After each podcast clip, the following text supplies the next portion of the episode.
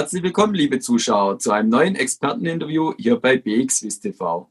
Freue mich sehr, einen neuen Experten in meiner Runde begrüßen zu dürfen. Heute vom ETF-Anbieter Invesco, Herr Nima Pojan. Er ist Head of Switzerland und Liechtenstein. Grüße dich, Nima.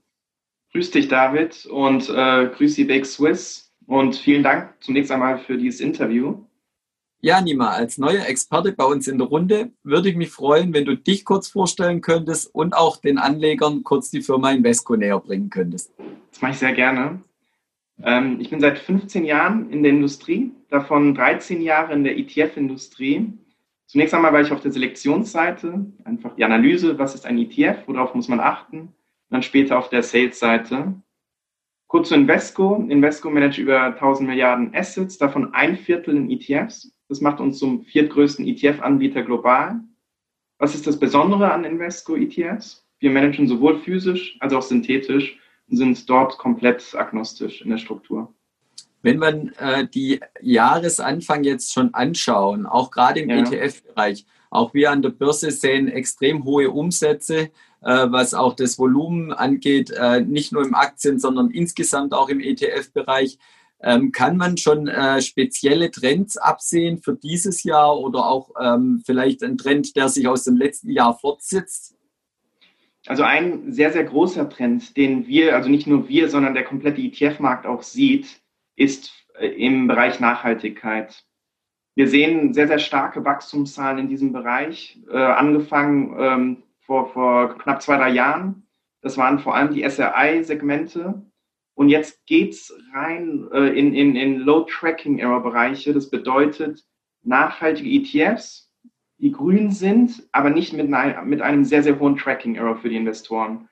Was bedeutet das? Wir sehen große Pensionskassen, wir sehen Privatbanken, aber auch große Versicherungen, die aus ihrem Core Beta rüberdrehen in nachhaltige Investments. Also das komplette Portfolio einmal umdrehen was heißt das für, für den ETF-Bereich? Hier gehen natürlich dann auch Einzelaktien, werden verkauft und werden in ETFs rumgeswitcht.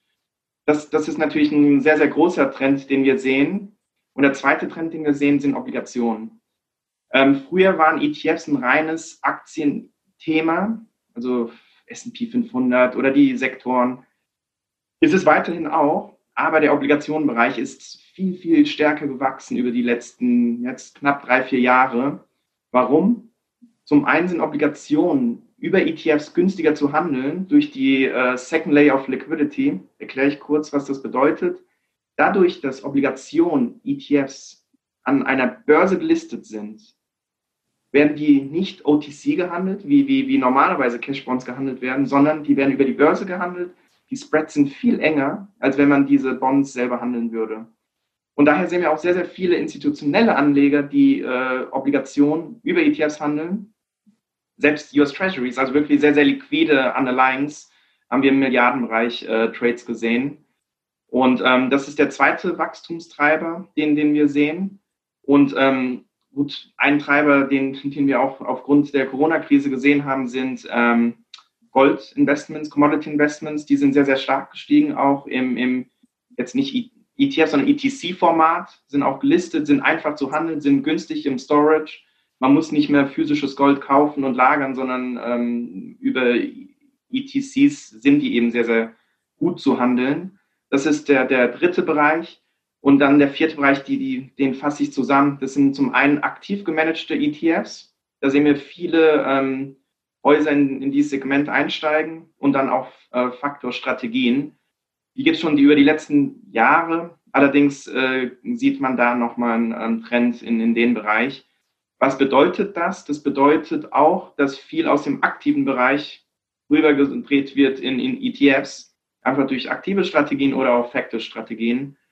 Ähm, das sind so die Treiber, die wir im ETF-Markt sehen und wir gehen davon aus, und nicht nur wir, sondern auch äh, eine Studie von PwC, dass bis 2025 der ETF-Markt sich um zweieinhalb Mal nochmal vergrößert, als was wir aktuell haben, mit über 1000 Milliarden Assets. Wenn wir gerade vielleicht den Horizont nochmal ja. äh, uns anschauen, gerade die nächsten fünf Jahre, Ähm, siehst du dann gerade von den vier Treibern, die du äh, erzählt hast gerade oder auch erklärt hast, siehst du da ein besonders herausstechen für die nächsten vier Jahre oder werden alle vier ähm, Themen, die du angesprochen hast, weiter steigen? Also da gibt es zwei Säulen, wo wir ganz klar die, die Treiber sehen. Ein, eine Säule ist eben die Nachhaltigkeit, die ist nicht nur in aller Munde, sondern die wird auch gelebt, sei es politisch, sei es über Millennials, die mehr und mehr anfangen auch zu investieren, sei es auch unter, über Unternehmensvorgaben, die nachhaltiger agieren sollen. Viele Unternehmen haben das einfach halt in, in ihren Corporate Governance oder in ihren Leitfaden drin, dass diese Nachhaltigkeit ein wichtiges Kriterium ist. Und das ist definitiv der Bereich, wo wir sehr, sehr starke Wachstumszahlen sehen.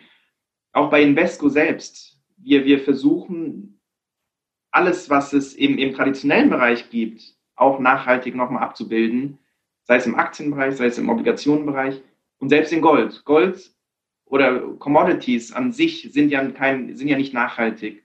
Aber selbst dort gibt es die Social Responsible Guidelines. Das bedeutet, man, man sourced nur noch Gold bei Minen, die auch nachhaltig ähm, agieren sei es über Mitarbeiterschutz, sei es über, über Mitarbeiter äh, Compensations. Also in allen drei Bereichen der Assetklassen ist die Nachhaltigkeit wichtig.